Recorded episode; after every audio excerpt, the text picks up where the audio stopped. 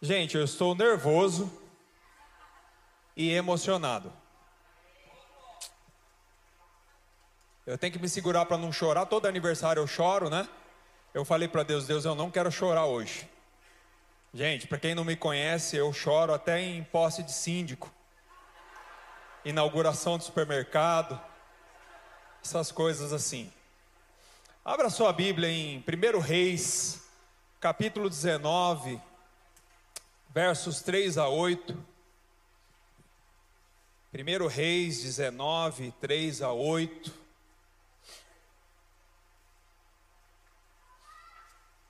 Todos encontraram? 1 Reis 19, 3 a 8. Ouvi um não aí. 1 Reis 19, 3 a 8. Levanta bem alto a sua Bíblia. Repita comigo: essa é a minha Bíblia. Eu sou. Eu tenho o que ela diz que eu tenho. Posso abrirei meu coração, deixarei a palavra de Deus entrar e nunca mais serei o mesmo. Amém. Então Elias teve medo e fugiu para salvar a sua vida. Foi para Berseba, uma cidade de Judá, e deixou ali o seu servo. Depois foi sozinho para o deserto, caminhando o dia todo, e sentou debaixo de uma moita de zimbro Ali orou, pedindo a morte: Já basta, Senhor, tire a minha vida. Tenho de morrer algum dia, e bem que pode ser agora, pois não sou melhor que os meus pais. Então deitou-se debaixo da moita de zimbro e dormiu. Enquanto dormia, um anjo o tocou e disse: Levante-se e coma. Elias olhou em volta e viu um pão que estava assando sobre pedras quentes e um jarro de água. Ele comeu, bebeu e deitou-se outra vez. O anjo do Senhor voltou depois e tocou novamente, dizendo: Levante-se e coma, porque você tem uma longa caminhada pela frente. Levante-se e coma, porque você tem uma longa caminhada pela frente.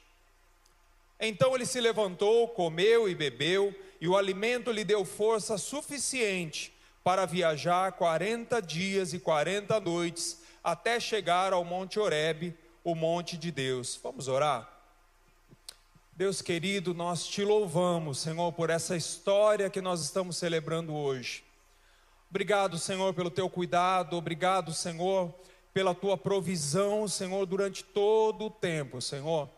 Nós que vivemos essa história, Senhor, podemos testificar de que o Senhor é fiel, de que o Senhor é poderoso, de que o Senhor nos sustenta, de que o Senhor derrama da tua glória no nosso meio, e nós te louvamos por isso. Te pedimos, Deus, nos guia por essa palavra, Senhor, nesta manhã e nós entregamos o nosso coração nessa manhã. Fala conosco em nome de Jesus. Amém. 30 anos. Quem diria, pastor Klaus? O senhor está ficando velho. Pastora Lupe não. Pastora Lupe tem a unção da juventude. Se vocês olharem as fotos aí que o pastor Klaus está pregando, você vê que a pastora Lupe é a mesma. Me lembro, por exemplo, e essa semana foi uma semana de muitas lembranças. Me lembro, por exemplo, de quando o pastor Klaus era bem magrinho, ele estava dizendo aqui que era gordinho, né? A roupa dele não dá, mas naquela época dava para doar bastante para o Nordeste, né? Com óculos enorme, nenhum fio de cabelo branco e reclamando daquele baixo vermelho, aquele contrabaixo vermelho que pesava uma tonelada. Pois é. Eu me lembro, me lembrei essa semana da, de uma das primeiras pregações lá na garagem de quando o pastor Klaus pregou sobre a história de João Batista e falou sobre a coragem de perder a cabeça por Jesus, lembra?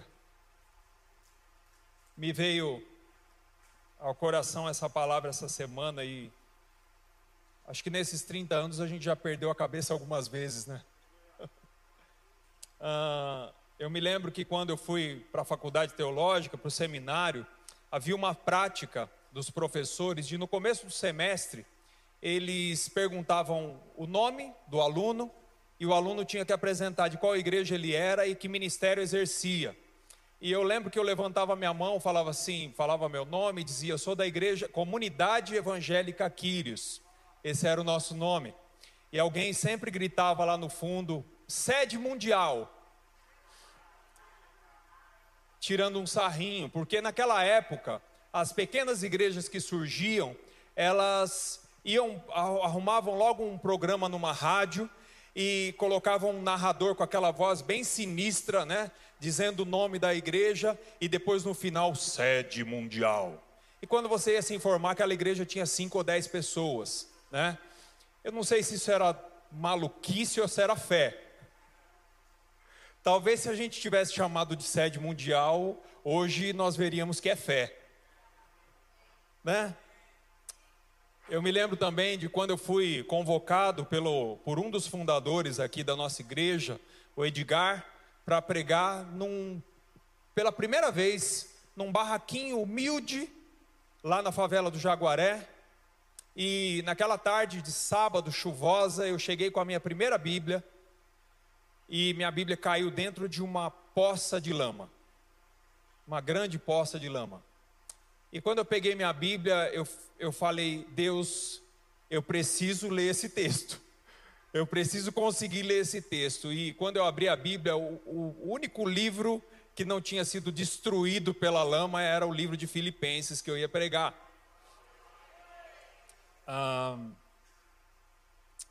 eu me lembro de muitas coisas, essa semana eu me lembrei de muitas coisas, mas tem duas coisas que eu não me lembrei. Eu não me lembrei de um só momento em que, nesses 30 anos, a Quírios deixou de cumprir o chamado dela no reino de Deus. Mesmo com todas as lutas, mesmo com todas as dificuldades. E uma outra coisa que eu também não me lembrei, eu não me lembrei de um momento em que Deus tivesse tirado a sua mão de sobre nós e tivesse deixado de enviar a sua provisão, a sua providência, no momento certo, Ele não nos abandonou, mesmo nos momentos mais difíceis desses 30 anos. Eu tenho nesses 30 anos o privilégio de testemunhar de momentos maravilhosos e momentos difíceis também. E por que é um privilégio testemunhar também dos momentos difíceis? Porque nos momentos difíceis serviram, né? Esses momentos difíceis serviram para a gente provar da fidelidade de Deus e ver a mão de Deus agindo nos detalhes da nossa história. Eu me lembro, por exemplo, quando nós tínhamos um problema com som e ninguém sabia mexer com som e de repente Deus enviava alguma pessoa, um técnico, alguém que conhecia muito, providencialmente para nos ajudar a mexer com o som. Aquele professor de inglês doido que chegou bem na época da entrevista para o Hagai, tá lembrado? Para ajudar o pastor Klaus a fazer uma entrevista em inglês por telefone. E aí eu não sei se o, mais doido era ele ou se era o pastor Klaus que colocou ele depois para nos ajudar no louvor. Ah, pois é. E esse cara era baterista, e eu também era o baterista da época, o melhor baterista da igreja. Só tinha eu. Ah, e, e eu sofria com aquilo porque o cara era roqueiro. E aí nós íamos ensaiar grande ao Senhor e muito digno de louvor, e ele queria me ensinar a fazer essa música rock and roll. E eu ficava pistola com aquilo. Ficava muito bravo. Ah, na área técnica, na área administrativa, Deus sempre cuidou de nós.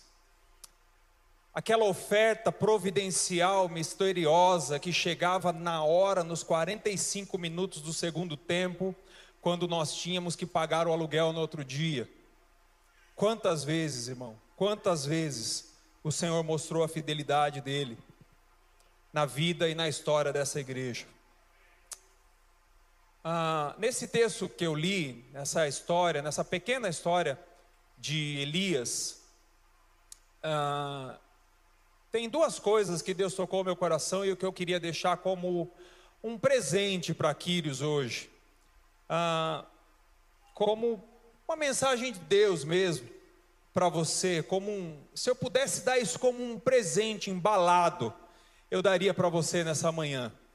E a primeira coisa que me chama a atenção nessa história de Elias é que Elias era alguém habituado com o sustento de Deus. Ele tinha o hábito de receber e ser sustentado por Deus. Se você conhece a história de Elias, você vai perceber que quando houve seca na terra, Deus leva Elias para perto de um riacho chamado Riacho de Querite. E a Bíblia diz que ele era alimentado por corvos. Os corvos traziam, na hora do almoço e na hora da janta, pão e carne. E ele tomava a água do riacho. Existe suprimento de Deus mais sobrenatural do que esse? E aí o riacho seca.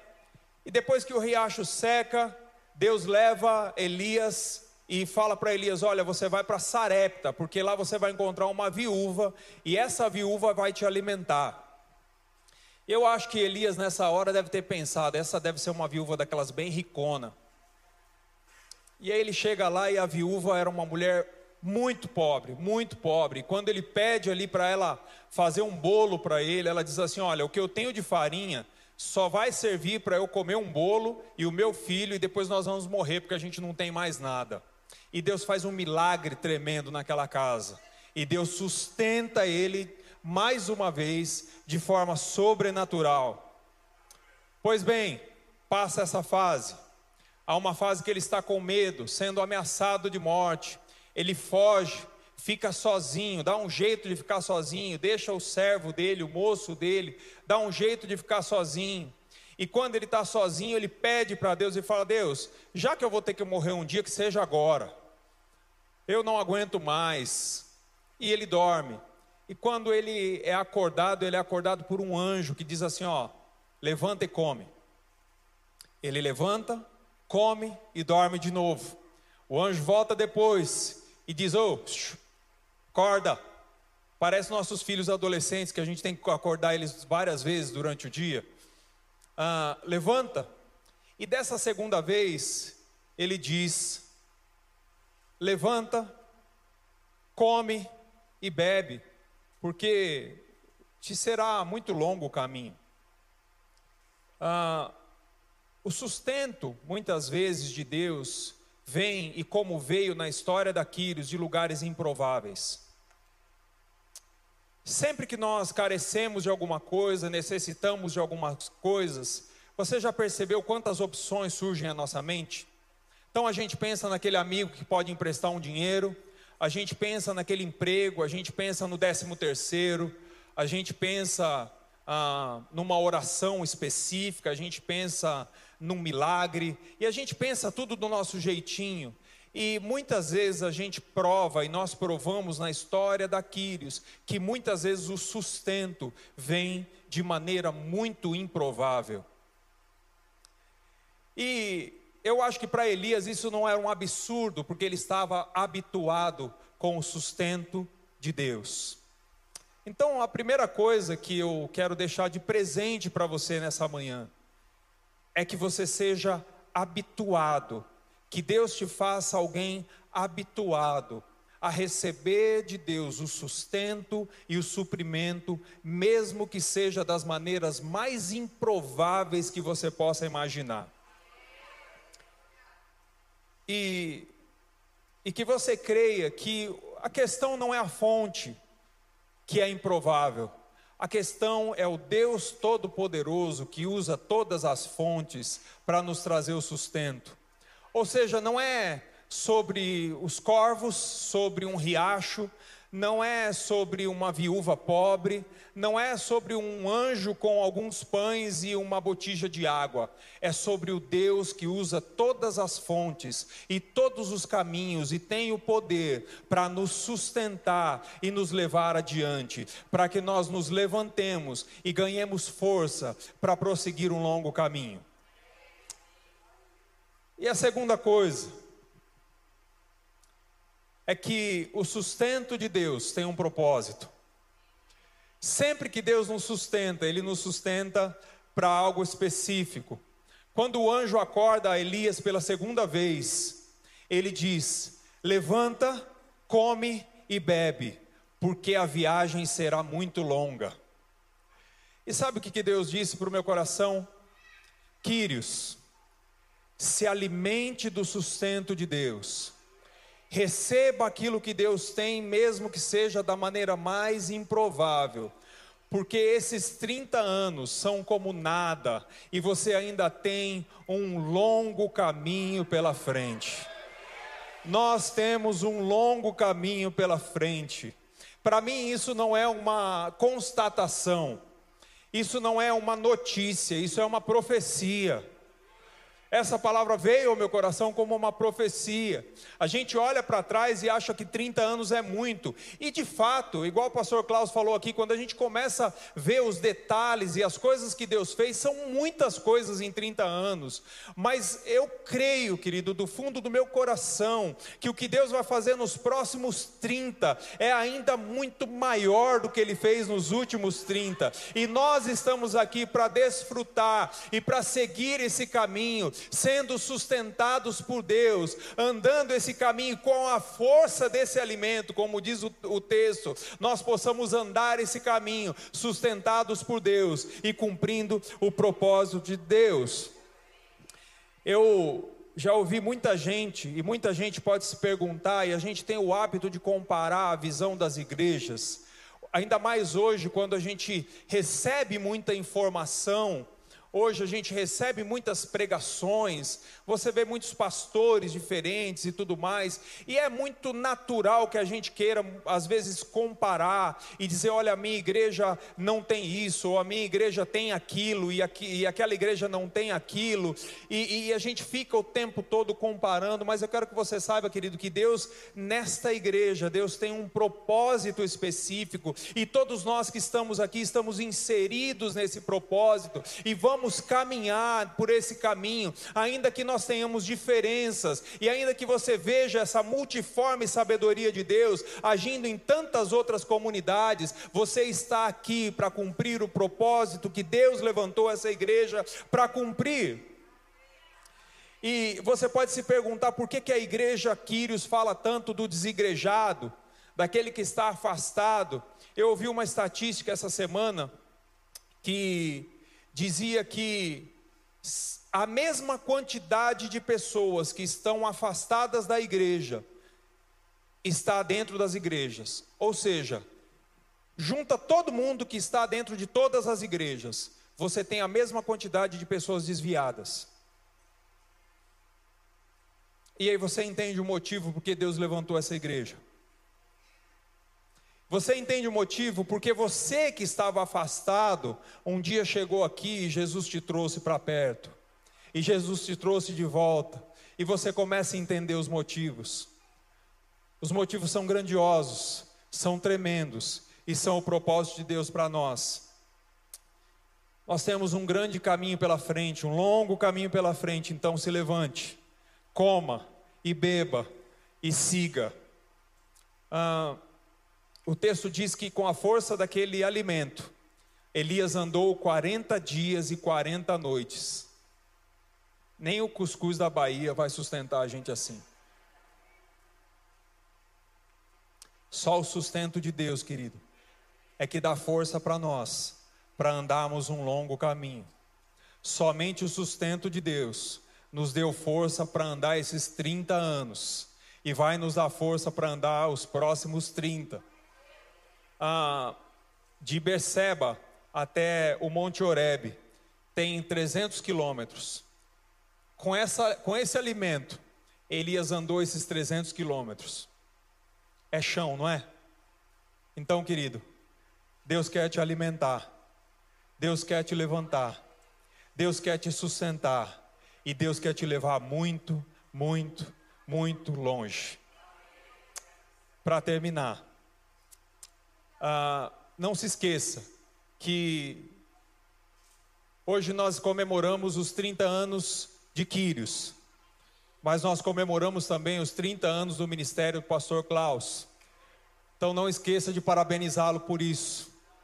Então, a palavra que eu quero deixar para você, Quírios, levante-se, coma, beba, porque você tem um longo caminho pela frente. Pastor Klaus, meu amigo, meu pastor, meu pastor, levante-se, beba, coma, porque tem um longo caminho pela frente. Em nome de Jesus. Amém. Olá, meu amigo, meu irmão. É, fico feliz de você ter assistido essa pregação.